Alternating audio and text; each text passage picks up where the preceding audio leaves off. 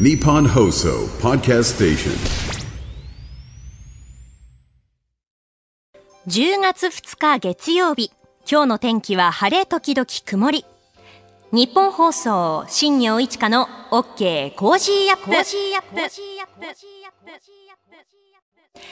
朝6時を過ぎました。おはようございます。ニッポン放送アナウンサーの新行市佳です。おはようございます。ニッポン放送アナウンサーの内田雄基です。日本と世界の今がわかる朝のニュース番組、新行市佳の OK コージーアップ。この後8時までの生放送です。えー今週1週間は飯田浩司アナウンサー休暇でして、はいえー私、新行パーソナリティを務めさせていただいて、かつ、えー日替わりでアナウンサーがお手伝いに来てくれます。助っ人です。今日は内田雄基アナウンサーです。よろしくお願いします。よろしくお願いします。まあ、10月に入って最初の放送なんですけれど、10月に入っちゃいましたね。10月に入っちゃいましたね。ねえもう今年も残り3ヶ月切りましたか。なんかもう嘘なんじゃないかと思ったりして、なんか暑い日が続いてたからなんかあんまりこう、10月に入るっていうのが実感なくって。なんかようやく夏乗り切ったっていうか、耐え切ったというか、やり遂げたというか、なんというか。本当にそうですよね。ね。そんな感じですよね。そうなんですよね。で、まあ、10月に入っていろいろこう生活が変わる部分もありまして、ニュースゾーンで須田さんにいろいろと解説していただこうと思ってるんですが、まあ、ニッポン放送としては新番組が始まったりとか、はいあと番組のリニューアルがあります。コージーアップもプチリニューアルをします。そっか、新行さんの番組になる。違う違う違う、そういうことじゃない。あ、違うそういうことじゃない。金曜日、小永和穂アナウンサーが、あの、パーソナリティですけど、はいあの、別に、あの、乗ってるとか、そういうことではなくて。タイミングが良すぎてねタイミングがね、そうなんですよね。はいあの、新しいコーナーが増えまして、えー6時20分頃に株と為替の情報をお伝えするマーケットインフォメーションというコーナーができます。はいあとはちょっともう細かい部分になってくるんですけど、コーナー名が変わったりとか、あの、その順番が変わったりするという部分がありまして、はいまあそうなんですよ。さっきタイミングって言ってたように、こう、プチリニューアルした初回が、こう、代打と代打という部分で、ねそうなんですよね。ちょっと不思議なところがありつつ、あと、まあドキドキする部分もあるんですけれど、はいあの、プチリニューアルした工事アップもよろしくお願いします。よろしくお願いします。ちょっとね、あの、時計代わりにね、うん聞いてくださってる方からすると、いつもと違うタイミングだぞと思うかもしれませんけれども、はいそういう意味では今日は新鮮に聞いていただければ新鮮に。そうですね。はい。そしてあの、私も、あの、新しく何かを始めてみようかなと思いまして。お新業さんもそう。リニューアル。リニューアル。先週の金曜日からインスタグラムを始めました。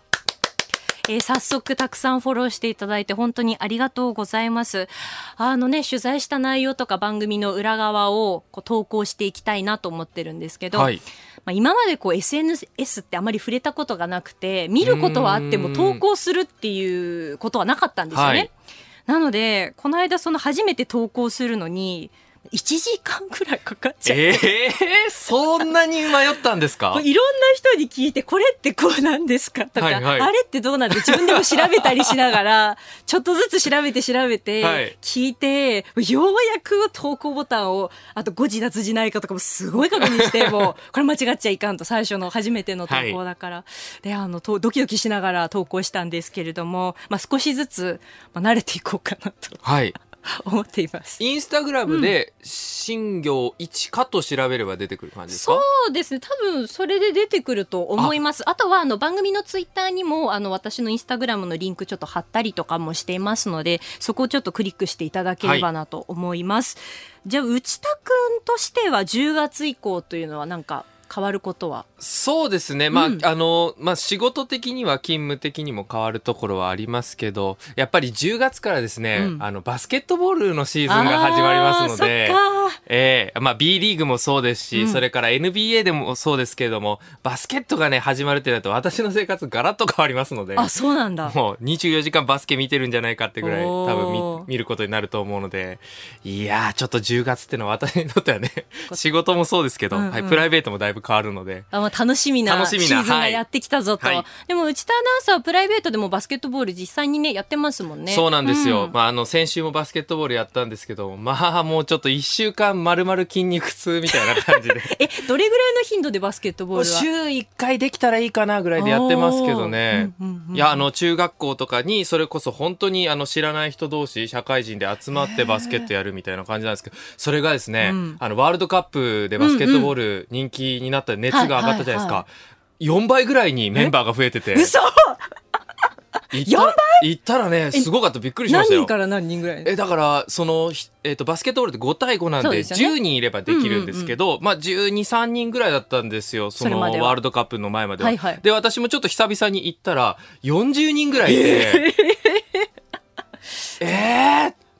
でもワールドカップ見て。こんなに分かりやすく増えるもんなんだなとは思いましたけどね。でもやっぱりこう触発されて学生時代俺もやってたな、はい。私もやってたなってもう一回やろうかなって火がついた人が。やそうそうそうそう。きっとそうなんだ。あの皆さんねその動きを見てると経験者だったり、うんうんまあ、ある程度そのスポーツができる人だった感じだったのでまあその自分の昔のバスケットボール欲みたいなものがこうかきたてられて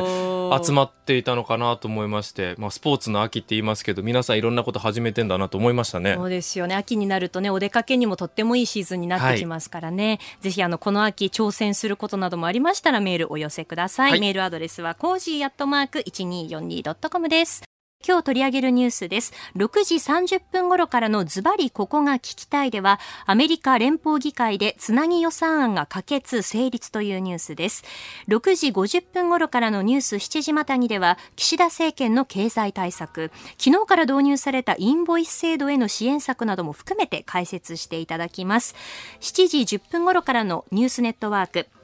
1本目がウクライナの4つの州に対するロシアの一方的な併合宣言から1年というニュースです。え2つ目はモルディブ大統領選。親中派の野党ムイズ氏が勝利しました。7時30分頃からは新しいニュースゾーン、ニュースプラスワンです。今朝は IAEA 総会、処理水の放出についての各国の反応を取り上げます。7時40分頃からのここだけニューススクープアップ。え秋の臨時国会10月20日に召集へ、えー解散、総選挙はどうなるのか、須田さんに解説してもらいます。そして7時50分頃からのコーナー、こちらもリニューアルしまして、タイトルはビジネスニュースピックアップになりました。えー今朝はプロ野球のファーム拡大構想について取り上げようと思います。須田さんは阪神ファン、そして内田くんは、えー広島カープ。はい応援してるということで、昨日はいろいろありましたけれど、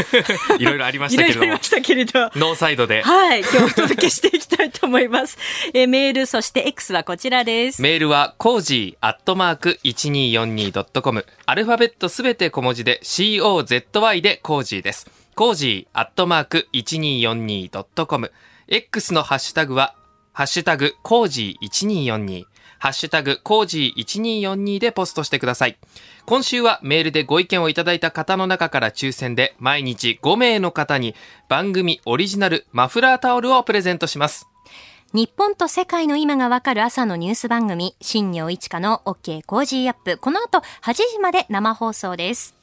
日本と世界の今がわかる朝のニュース番組、新行市佳の OK コージーアップ。今日はこの時間からの登場です。コメンテーターはジャーナリストの須田慎一郎さんです。おはようございます。はい、おはようございます。よろしくお願いしうんます。お願いします。なんか10月1日から、なんかプチにリニューアルして、そ うそうなんですえー、1アップになっていや、1アップにはなってないんですけど、えなってないなってないの？偶然なんですけど、あ偶然なの？の、プチリニューアルしたタイミングと、あの、飯田さんの休暇が、あの、偶然重なったというか、あ、そういうそうなんです。最後に飯田浩二に会っときたかったなって。ちょっと待ってくださいよ。そんな、ヘイダーみたいな あの、来週からまた元気になって。来ちゃうんだあ、もう来ちゃうって何ですか、ちょっと。あの、今でしっかりエネルギーチャージしてるところですから、はい、ね来週から飯田アナウンサー復帰になります。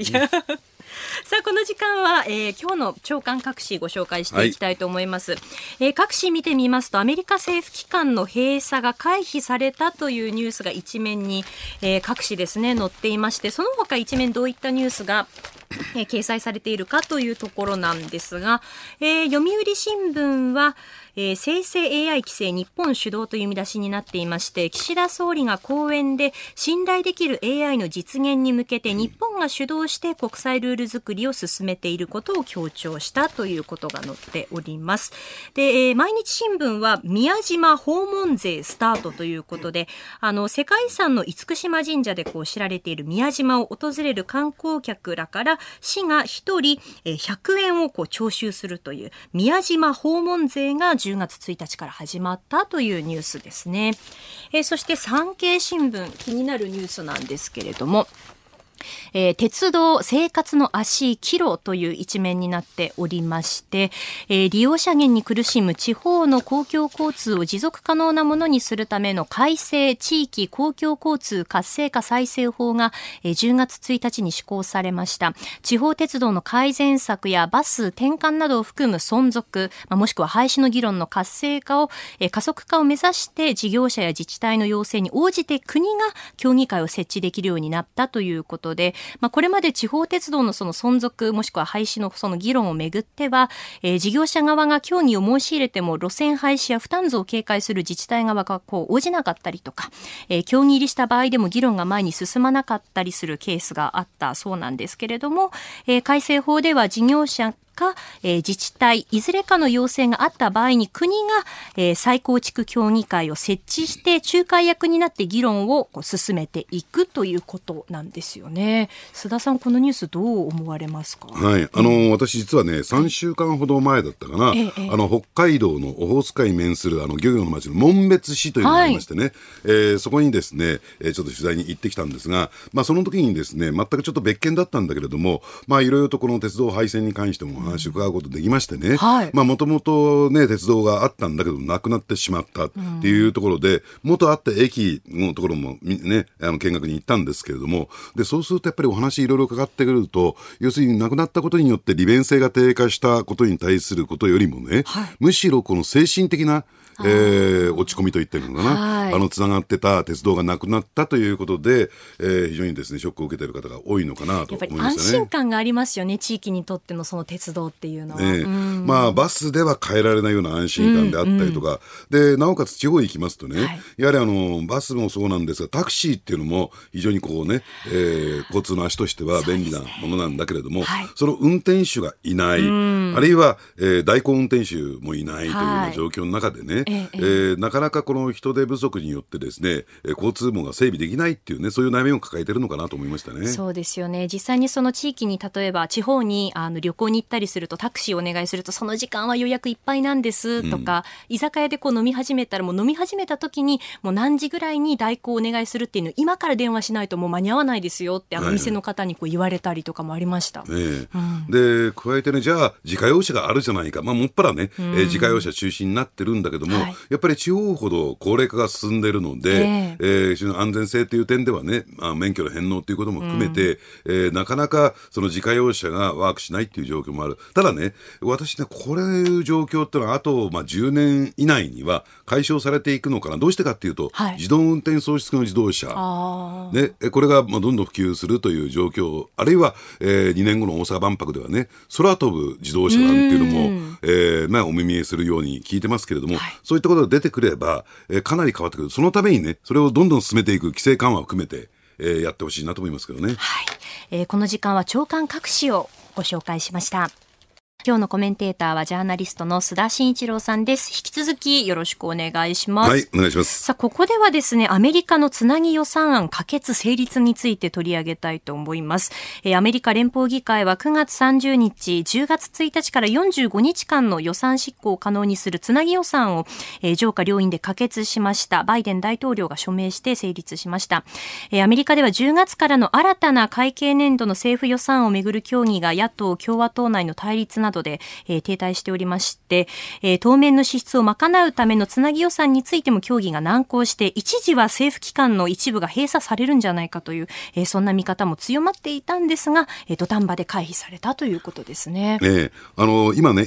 あの新業さんが水野に指摘していただいたようにですね、まあ今回のですね混乱というのは与野党の対立、共和党と民主党の対立じゃないんですよ。はい。共和党の中の中で。えー対立が起こっているというのがね、えー一つの大きなポイントなのかなと。思いますよね。はいじゃあなぜ対立が起こっているのかっていうとですね、はい実は共和党のまあ会員含めてですね、えー、大体4グループに分かれてるんですよ。まあ4つの派閥っていうちょっと言うわけでもないんですけども、はいまああの、えーね、4つのグループに分かれていてですね、えーそのうちの一番最強硬保守派というのがあって、はいまあこれはイコールトランプ派なんですよ。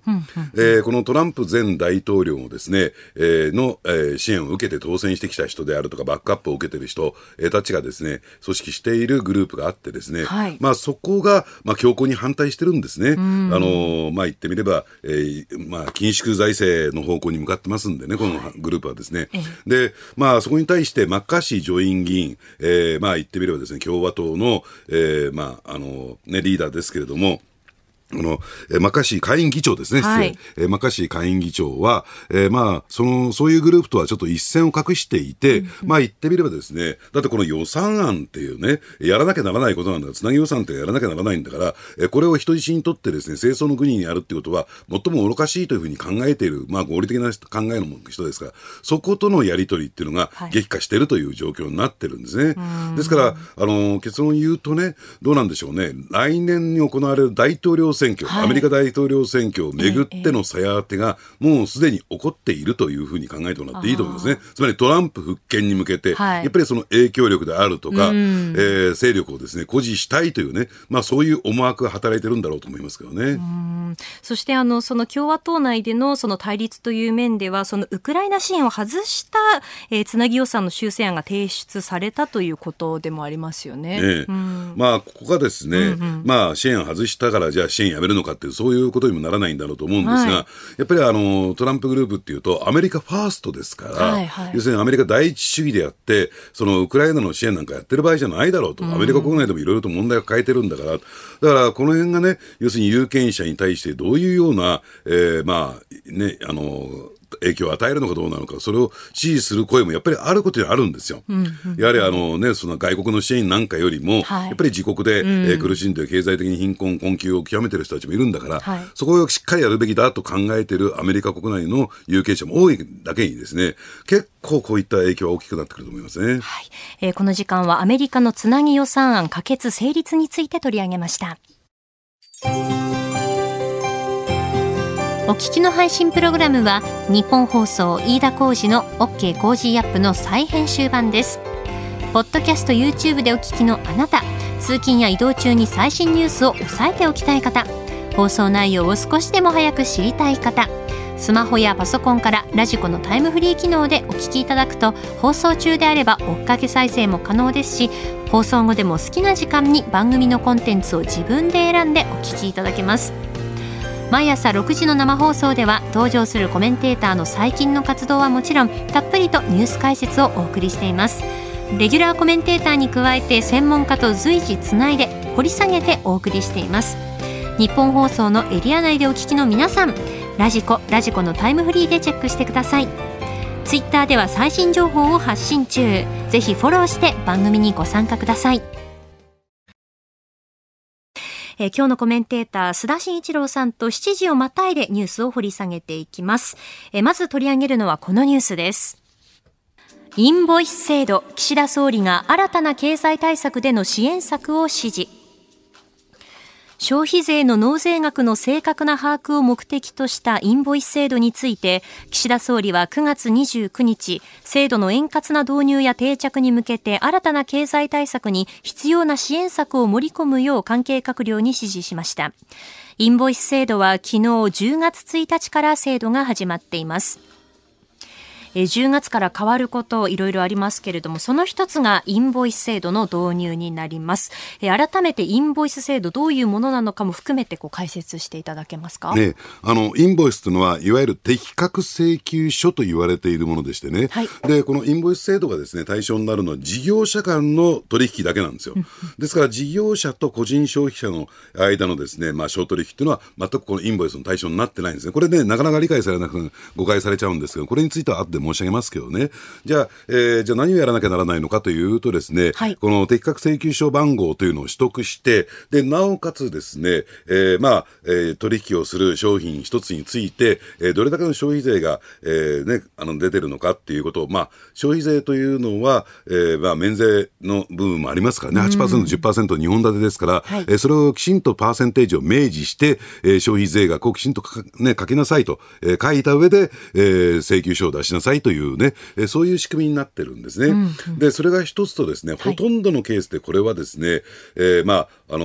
ーね、であの電子的にというかインターネット上でやり取りするもんですから、あの、いわゆるデジタル化の一助でもあるんですよ。納税のデジタル化っていうね、そういう意味合いも含んでるんですね。はいじゃあ、なぜこういった制度が導入されたのかというと、まあ、あの、一般的な説明ではね、ええ複数税率、つまりはい8%、10%という不正税率になってしまったために、なかなかね、納税額が正確に把握できてないからという理由で、まあ、えーインボイス制度が導入された。まあ、一定のね、周知期間があったために、数年間、2019年から、えー数年間起きましたけどね。はい、2019年に軽減税率がスタートしてますはいね。はい。ですから、えーようやくそれがスタートしたと言われてるんですが、はいこれ一部正しくて一部誤りがあるんですよ。もともとこのインボイス制度っていうのは、そもそも消費税が導入された時からですね、議論されてきたんです。そうなんですね。でで当時はですね、はいやはりあのむしろですね、まあ、事業事業者間の取引っていうと、まああのねえー元請けがあって、下請けがあって、孫請けがあってという状況を考えると、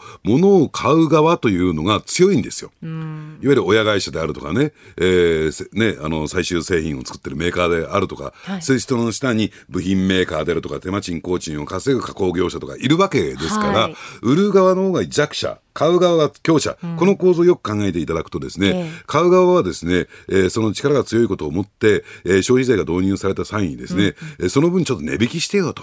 であるいは込み込みでやってよと。はい。いう形で、なかなか正確にですね、適切に、えー消費税が払われないという、そういう構造があったんですね。あれ、まあそういうことが予想されたんですよ。ええだから、えー下請けであるとか中小零細企業はですね、分離してくださいというところを求めていたんですが、はい。こうところがですね、それをずーっと放置されてきちゃったものですから、今日においてどういう状況になっているのかというと、もうはっきり言って、えーきちんとした、えー定価が示されて、ね、製品価格が示されて、それに対して消費税という形で分離されているケースはほとんどないんじゃないか。えー込み込みであるケースも多いし、えーあるいはもらえてないというケースもあるはい。という状況で、で、ここでこの制度が導入されてしまうと、要するにインボイス制度が導入されてしまうとね、もらってないものをね、納税しろという形になりかねないということで、ええ。今反対が出ている、もちろん免税事業者になることもできるんですよ。はいえー、1000万円以下、ええ。年間の売り上げが1000万円以下だったら、免税事業者のまま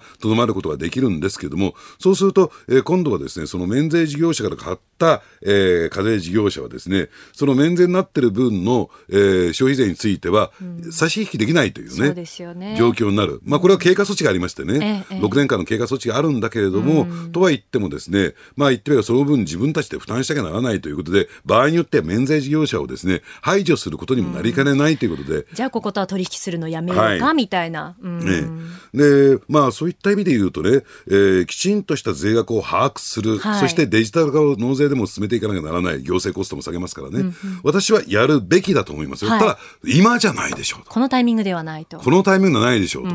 ちゃんと適切な対価が払われてるね、価格が払われてるんだったら、それ導入してもいいのかもしれないけども、そうじゃないという状況の中で、はい。これを進めるっていうことは、中小零細事業者をいじめるということになるし、ね。そしてもう一点ね、ちょはいあの、ちょっとも申し上げておきたいのは、えよくこの問題について、預かり金とか益税って言われるじゃないですか。はい。つまり、えー納めているのに、消費者は納めているのに、なんでそれをちゃんと納税しないんだというね、批判が出てきてるんですけども、これについてはそういう考え、誤りです。はいこれ、預かり金でもなければ、益税でもないというね、えー判決が出てるんです、裁判所で。製品価格の一部ですと。実態上ね。はい。ですから、えー税務署はそういう言い方をするかもしれないけども、その説明は明らかに誤りだっていうことをね、ぜひご理解いただきたいなと思いますけどね。これあの仕組み自体をちゃんとこう理解できているかどうかといった部分もありますよね。え。えで加えて私が納めた個人の消費者が私が納めた、はい。えー税金がね、えーまあその事業者の懐に入ってるんじゃないかとこの批判も誤りなんですよ、どうしてかというと個人と事業者の間ではインボイス制度ってないから。はい。うんええですから、えーもっぱら個人を対象にして取引している事業者はですね、ずーっと免税事業者なんですよ。これから先も。はいええこれ200万事業者いるんですけどね、ええそういった誤った誤解が多いんですね、この制度についてはね。そうですよね。はい。えーまずこの時間はインボイス制度について取り上げました。えーこちらもちょっと関連するニュースになってきますね。取り上げるのはこのニュースです。最低賃金昨日10月1日から順次引き上げ。最低賃金が昨日10月1日から都道府県ごとに順次引き上げられます。今年度の全国平均の引き上げ幅は過去最大の43円。え時給の平均は初めて1000円を超えて1004円となります。えーこちらも10月から始まることの一つですけれども、えー最低賃金については働く人たちからは、えー物価上昇が続く中で引き上げ額が十分ではないという声が上がる一方で、企業からは中小企業の支払い能力では厳しい対応だとの懸念の声もあるとのことです。はい。まあ、あの、最低賃金をね、政治的思惑でこれは引き上げることになったんですけれども、はいで、えーそういう環境にあるんですか？と。えーまあ、もちろんね、引き上げることに対して私は全く反対はしませんし、もう少し引き上げ幅が大きくてもいいんだけれども、じゃあこれを実現してしまうと、やっぱり、あのー特にこの最低賃金の引き上げに大きな影響を受ける中小零細企業、あるいは小規模事業者、はい。そこの経営が大丈夫なのかなっていうのは心配で心配で仕方がないんですよ。えーいわゆるね、利益がきちんと上がってない中で、はい。で、その中で人件費が高騰してしまうと、これ事業継続が難しくなってね。場合によっては、えー廃業であるとかね、経営破綻倒産なんていう状況にもなりかねない。そうじゃなくてもですね、雇用を抑制しようとかね、えーそういうことにもなりかねないので、これは、えー結果的に働く側にとってはプラスなんだけども、雇用する側、特に中小事業者にとってみるとね、非常に大きく首を絞めることになってしまうなと。これをやる前に、岸田政権やるべきことがあるでしょというのが、はいえーね、私が指摘したいポイントなんですね。じゃあ、ええやるべきことって何かっていうと、ええええやっぱり景気を良くして、きちんと中小零細企業がですね、利益を上げられる、そういう環境を整えるっていうことが必要なのに、景気回復はまだ道半ば、ね、特に中小零細企業の、えーまあ、言って業績が回復していない中でね、最最低賃金だけ上げてしまうと、それは人気取りのためにはね、えー有権者にとってみるというと、えー支持してくれるかもしれないけれども、えー中小企業にとっては、それはもう死活問題になってきますよと、まず景気よくしてくださいということなんですね。うん。まあ、順番が違うじゃないかっていうことですよね、ええ。須田さんがおっしゃっているのは。先ほどのインボイス制度もその通りでしてね、はい。要するに中小事業者がですね、ちゃんとした利益を上げられるようになった、適正な価格で、えーね、買い取ってもらえることになったっていうんだったら、これは導入すべきなんだけども、そういう環境にないんですから、これも今やるべきことですかというふうなことになってくると思いますね。やっぱりこう企業としてはその賃金の上昇と雇用っていうのはこうバランスですよね。え。え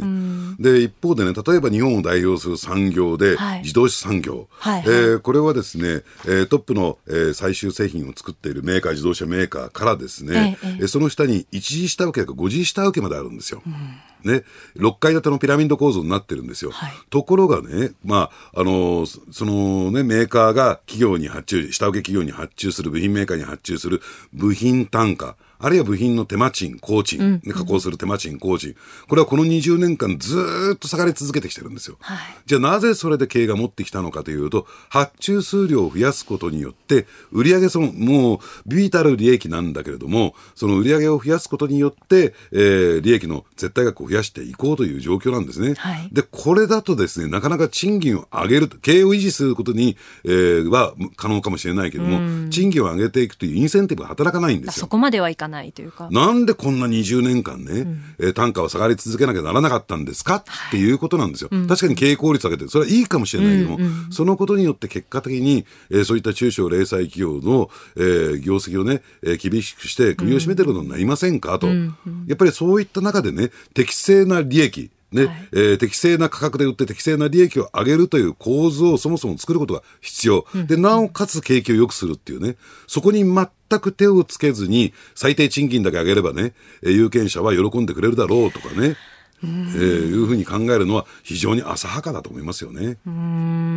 まあ、そしてあの10月から始まることで言いますとあの年収の壁の解消の対策対応策というのもこう決定したというのがありますけれども、ええ。だからこれについてもですね、はい。やっぱりあの社会保険料、社会保障、ね、っていうのは折半ですから、まあ言ってみればですね、企業の負担を強化することになるんですよ。ええええ。ですからね、やっぱりこういうことをやるんだったら、えーまあ、あの、じゃあこのまま放置していいのかということではなくて、やっぱりそれによってね、えー困っている人たちに対して、はい。要するに国はきちんと、えーまあ、バックアップ体制を敷いていく、まあ、補助金という形になるのかもしれないけれども、うん。ええそれを敷く一方で、やはり、えー企業はですね、そういった負担に耐えられるような、そういう経済環境っていうのはな、えーそれをや作るべきなんですよ。まあ、そもそもの土台の部分というか、え。えで、後で話をしますけれども、はい。今、岸田政権は経済対策っていうね、えーことで、なんとか景気の手こ入れしていこうというところで動いてますよね。はい。だからそういった中でね、やっぱりその、えー一時的な部分になるのかもしれないけれども、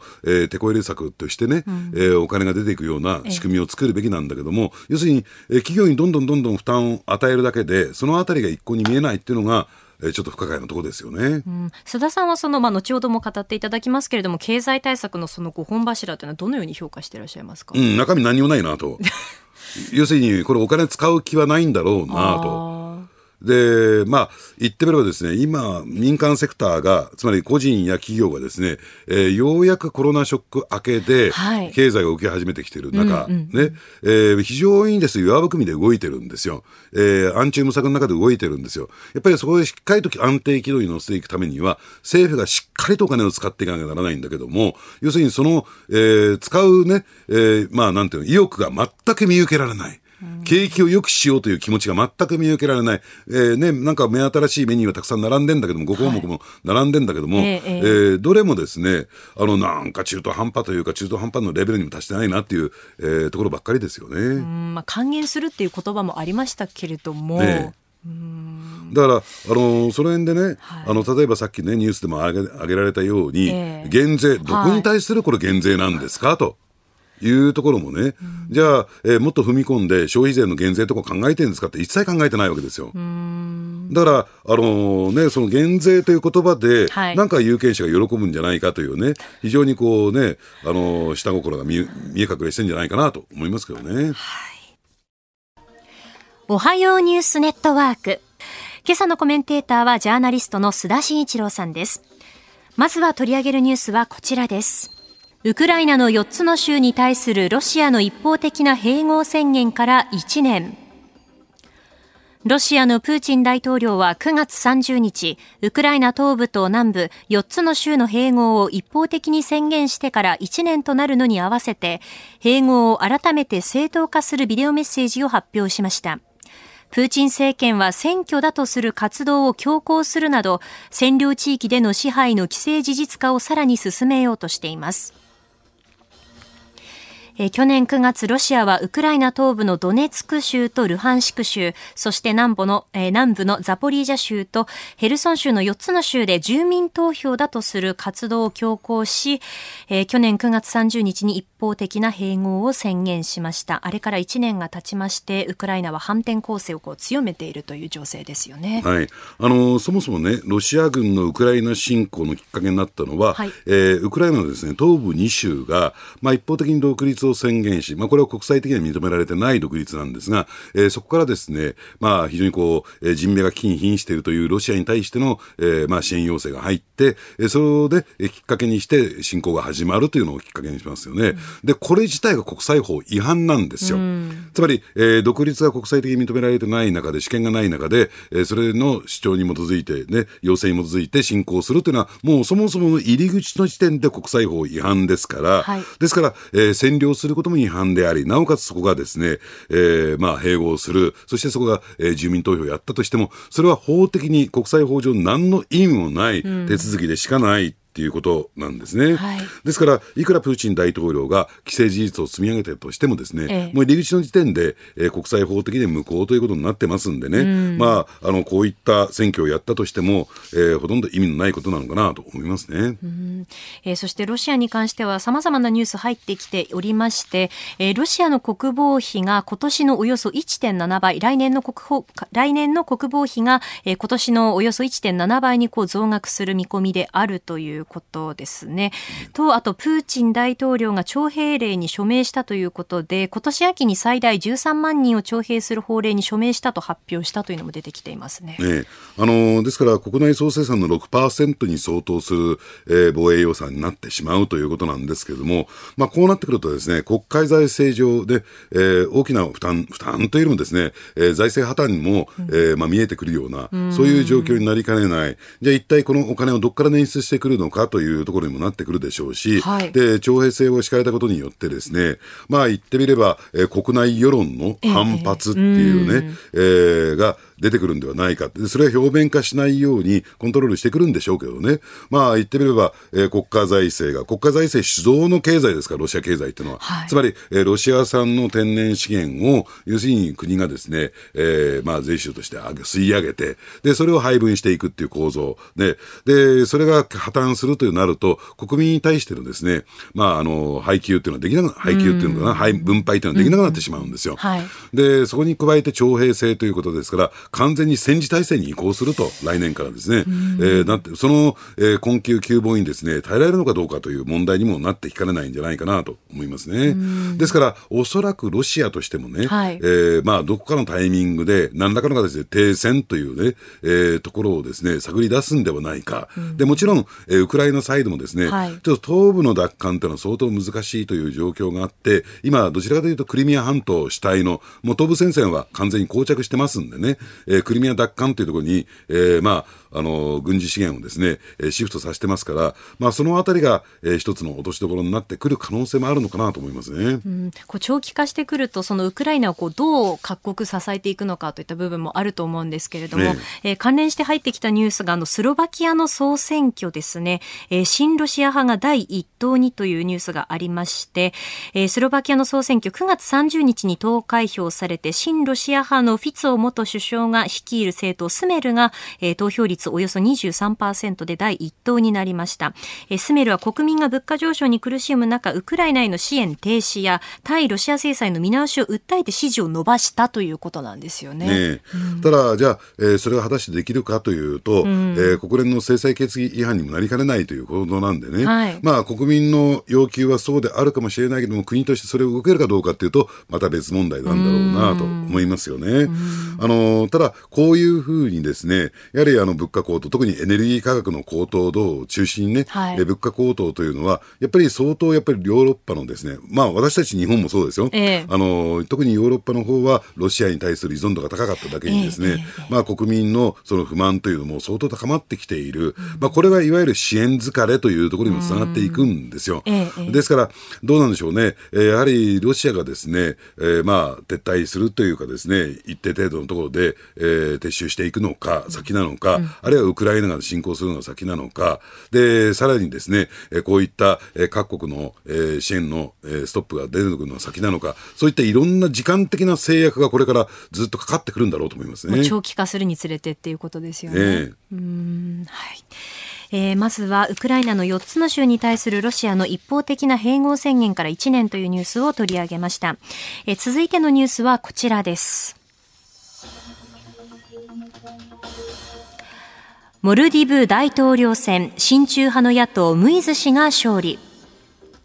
インド洋の島諸国モルディブで9月30日に行われた大統領選挙の決選投票で野党候補で親中派のムイズ氏が現職でインドを重視してきたソーリフ大統領に勝利しました。モルディブはインドのシーレーンの真ん中に位置していて海洋進出を進める中国の影響力が再び強まる可能性があるとの見方が出ています。えーモルディブは中東からアジアへのシーレーン、海上交通路の要衝です。現職のソーリフ大統領は、それまでの新中国路線からの転換を図ってインドとの友好協力というのを深めてきたんですが、今回の選挙では中国との関係強化を目指すムイズ氏が勝利したということで、えー今後中国の影響が強まるのではないかとされています。はい、あの今ね、えータイトルで親中派の野党ムイズ氏が勝利とか、あるいはモルディブ大統領に親中派という表記が、えーメディアで踊ってるんですが、ええええちょっと若干ニュアンスがこれ違うんですよ。親中派というよりも正確に言うと、反インド派なんですよ。あ、そうなんですね。ええあのーですから、まあ、前大統領体制の時は、えー新インド派だった。で、今回その振り子がですね、反インド派の方に移ったという方で、はい反インド派になると、これは親中派ということになってしまうんですね。つまり、ええーモルディブっていうのはですね、一国で、えーまあ、経済であるとか安全保障が成り立つ国じゃありませんから、はい必ずこのインド太平洋地域の中でね、えーインドにつくのか、それとも中国につくのかという揺れ動いてる、そういうような、えー状況があったんですよ。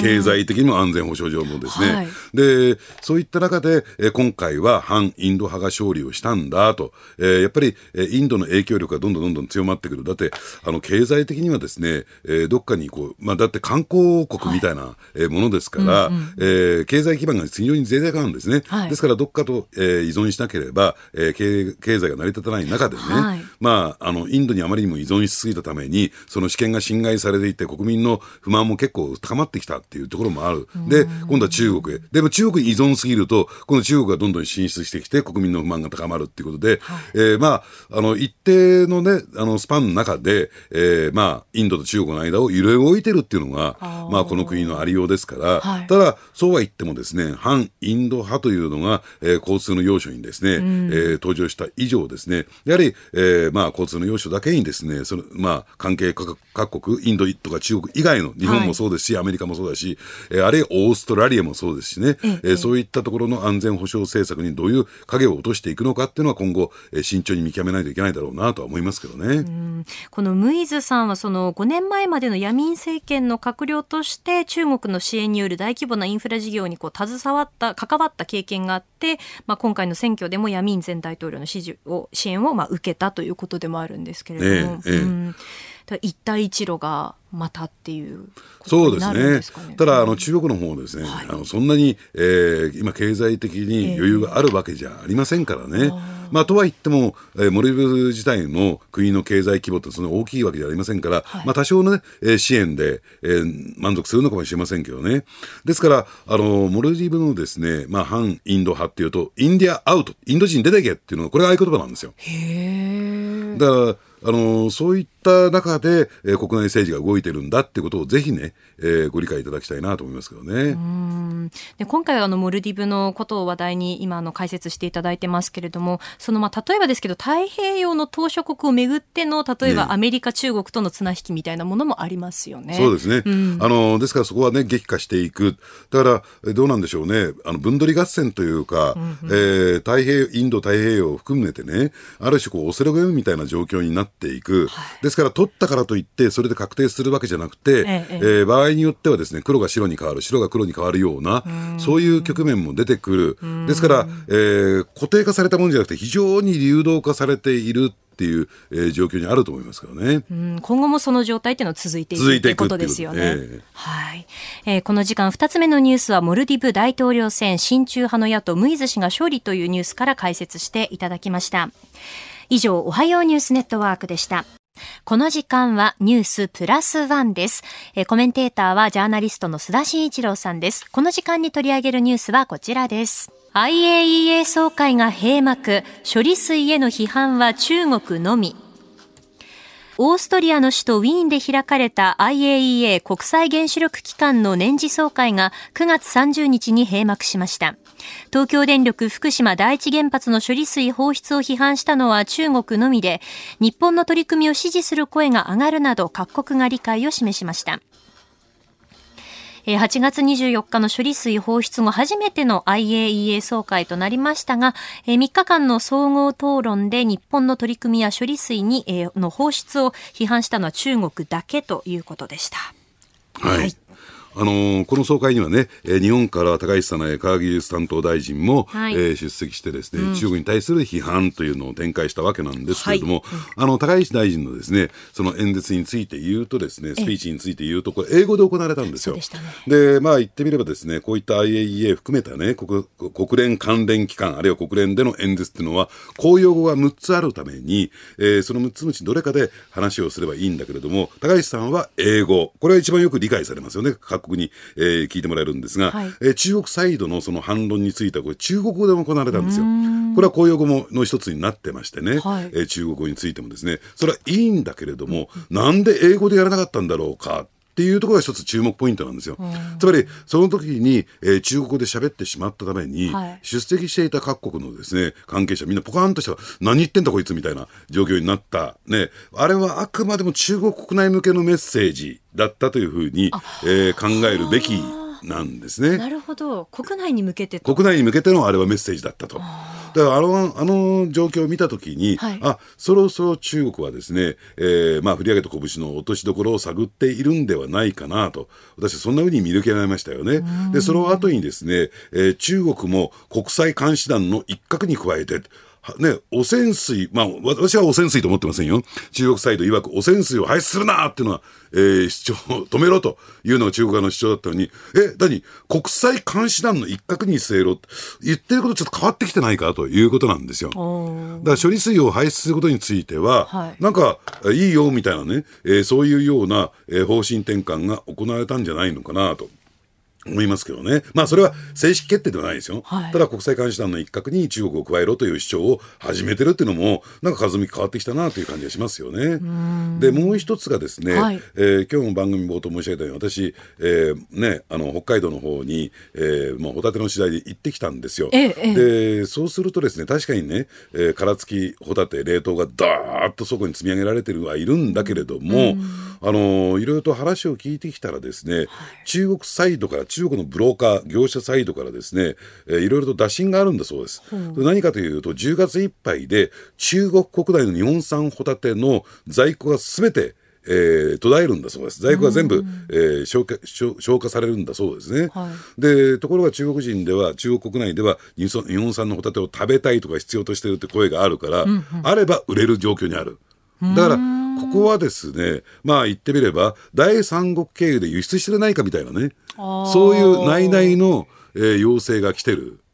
という。でそうすると例えば仮にこれがシンガポール経由で冷凍ホタテが輸出されるとするとシンガポール産だというふうに言い募る、そんなことが果たして可能なのかと思うでしょ、はでところがですね実は、えーかつてですね BSE 問題が起こった時に中国は日本産の牛肉と、えーアメリカ産の牛肉の輸入禁止措置を取ったんですよ。はいはい。輸入しちゃいけませんよと。ええ。で、その輸入禁止措置は今日まで続いてるんですよ。ところが中国国内には、ね、正銘の松坂牛、神戸牛、宮崎牛、みんな売ってますよ。で、これどっから入れてるのか、はい直接日本から入れてるんではなくて、カンボジア経由で入れてるんです。カンボジア産の和牛だってわけのわかんない売り方ですよ。はあだから、そういう国なんですよ、要は。だから、そういった意味で言うとね、えーどうなんでしょうね、えーそのホタテが、えー中国が全く買わなくなるっていうことはありえないし、ね、いずれかのタイミングで、えーまあ言ってみれば、メンツを立てる形での、えー輸入再開ということに、私はなってくる可能性が高いんじゃないのかなと。でもね、私思うんですけれども、はい。まあそれはね、えーね、あの、北海道現地でも申し上げたんだけども、はい。一カ国に、えー集中して輸出するようなことになると、いろんなリスクを伴うから、やっぱりここは、えー機会としてはね、分散すべきじゃないのか、まあその通りだと思いますのみたいな話はされてましたけどね。ええええ。ええ。まあ、いろんな国々にっていうことですよね。そうですね。うん。あとやっぱりこういったことがあった中であの農林水産大臣がホタテを一人こう5粒食べてってこう呼びかけたりだとかあとはあの SNS 上だとこう「ハッシュタグ食べるぜ日本」っていうハッシュタグとあのロゴ画像を使って水産物の写真の投稿をこう農林水産省が呼びかけていたりとかしていて、こう食べて応援しようっていう流れが国内でできてますよね。ねえただね、これ食べて応援っても結構難しいんですよ。あの、どうしてかっていうと、要は殻付きになってるんですね。その加工しないといけないっていう問題がはらんでると。はい。えー先ほどニュースプラスワンで IAEA の総会が閉幕というニュースを取り上げまして、えーあの日本の国内でね、その食べて応援しようという機運が今あるっていう話をしたんですけれども、ちょっとこう、は話しきれなかった部分がありましたので、はい、あの生産している現地ではですね、あのそれを加工して、つまり貝柱を取り分けて、えーまあ輸出したりですね、はい。国内ね市場に回してるわけじゃないんですよ。殻ごとなんです。だから加工業者いないんですよ、現地には。で、中国の場合はそれを、えー殻のまま冷凍で買ってくれるものだから輸出しやすいということでどんどんどんどん輸出が増えてるんですね。で食べて応援するためには、はいホタテの殻むきをね、えー貝殻を剥く作業をやらなきゃならない。うんあのツイッターではですね天吉さんが日本の若い子はホタテや牡蠣の殻むきなんかやらないからなみたいなねつぶやきもありますけれども、まあこの、この際ちょっと覚えていただいてね。殻むきを殻むきを。え、私の方見ないでください。急にびっくりした。いや、広島出身だからさ。広島出身なんで私むしろわかりまますし、なんか若い子代表みたいな、一気に視線を感じました。あまりこのゾーンで話したことなかったんでびっくりしました、私。そうですよね。はい、びっくりしました。ね。あ、でも、あの、剥くのはやっぱ楽しいですよ。牡蠣もそうですし、そう。あの、ホタテもそうですし、覚えればね。おぼ覚えれば楽しいんでね、はい。ぜひ覚えてください。はい。あとあの、ふるさと納税のホームページとかこう見てみますと、例えばその中国金融措置被害支援品と書かれていて、こうお刺身用のホタテとかの水産物がこうセットになっているようなものがあったりとか、あと飲食店でも応援メニュー作ってたりとかね、あとコンビニも応援する商品をこう販売するというふうなニュースも出てきていますのでね。あの、有名なあの、武田恒康さん、ほうほうほう明治天皇のね、はい。はい。あの方がラーメン店、2店やってるんですが、あの、ホタテラーメンっていうのを、なんか山ほどホタテが入ったラーメン出すっていうふうに言ってましたけど、もう完成してんのかな？どうなのかな？ええね、そういったメニューもね、続々出ていますのでね。はい。